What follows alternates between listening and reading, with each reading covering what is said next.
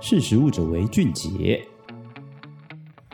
嗨，大家好，欢迎收听《识食物者为俊杰》，我是依文。今天想要跟大家分享的题目跟基因改造的动植物有关。那为什么想要分享这个题目？其实主要是因为美国在三月的时候已经正式的放行一种短毛的基改牛进入肉牛市场。那我们就来聊一下说基因改造这个部分。其实基因改造不管是动植物，对于大家来说最担心的第一件事情就是这些食物是不是安全。但其实这样的生物技术，即使对于大众来说是一个非常陌生的语言，或者是根本很难去理解，说为什么会有这样子的东西存在。但其实基因改造存在的意义与粮食安全之间是具有很大的关系的。我们大家谈到粮食安全的时候，其实都会觉得说，哦，这是一个很严肃或是很刻板的话题。但其实从最简单的你我之间都感觉得到，就是可能温度逐年的升高，气温越来越不舒服，然后或者说下雨的频次可能变多，这些都是大环境在变化。那其实人都会感觉到不舒服，更不用说是养牛或者是养猪。这些动物也会感到不舒服，又或者是说，农田里面的植物有可能会因为环境的变化，它的生长并没有办法有那么好。那其实就以这样子现况来说，要怎么样去解决？做大环境的变化，其实当然也是大家要努力的方向。那在科技技术上面，其实像是基因改造这样子的生物科技的技术，就是一个相当重要的一个环节，去缓解这样子的问题。那简单来说，基因改造这件事情，就是把我们想要的基因特色剪辑到我们想要的动物上面，所以今天的基改的短毛的牛来说，它诞生主要的目的就是为了要因应牛只在太热的环境下，它可能肉，因为我们今天讲的是肉牛嘛，其实乳牛也是同样的概念，它在太热的环境下面受到热紧迫的压力，有可能会可能肉质并不是长得很好，又或者说它可能会因为天气太热，所以它不愿意吃东西，所以它的换肉率并没有那么高，所以短毛这件事情是最直直接的。可以影响到说他们对于气温的感受度。那其实大家就会好奇说，如果 FDA 已经正式放行的话，那除了这种短毛的基改牛，还有哪一些动物或是植物是通过基因改造认可？其实我们动物层面上来说，目前已经通过。其实前面在这个基改牛前面还有鲑鱼跟猪。那跟两者比起来，其实短毛牛基因审查的通过时间相对来说比较短。那这个比较短的原因，主要 FDA 解释是因为。它的基因特性在现有自然繁殖的牛只中也有存在，它并不是一个全新不可知的基因类型，因此在审查的时候，它花比较少的时间就可以通过。这也是为什么说大家可能会担心说基因改造的动物可能会有安全的疑虑，主要原因就是因为在改造过程中，也许那个基因序列是不存在于自然界当中的，那就有可能会因为这样子，呃，你没有办法知道说这个东西对于人体可能会不会有不同的影响。那其实研究学者也有讲说，这种基因改造牛只，它其实可以把自己短毛的特性，透过自然繁衍的方式，就传递给下一代。也就是说，这个技术其实最简单、最简单的，就是可以透过遗传学的方式传到世界各地。那其实我们在做牛只的部分的时候，就有理解到说，牛只通常大家在品种交配的时候，会有那个牛只精液的公司，你可以告诉精液公司说，你想要什么样子特性的牛的品种。如果以乳牛为例的话，可能就是产乳量特别高，然后或者是说它可能个性比较温驯等等的。那其实这种基感牛也是可以透过同样的概念变成精液来做贩售，传递到世界各地去解决。因为其实气温是全球在变高的，那大家都可以受惠这样子。好，这就是今天主要想要跟大家分享的内容。其实我们关于牛只的部分，前一期的资本季刊还做了跟乳牛有关整个产业的相关报道。那基因改造部分，其实线上官网也有非常多文章。可以提供给大家参考，所以如果大家对于今天的题目有兴趣的话，欢迎上实力的官网搜寻基因改造，然后乳牛、牛只，嗯，美国 FDA 这些关键字应该都可以找到相关的文章。那今天就跟大家分享到这里，我是依文，那我们下次见，拜拜。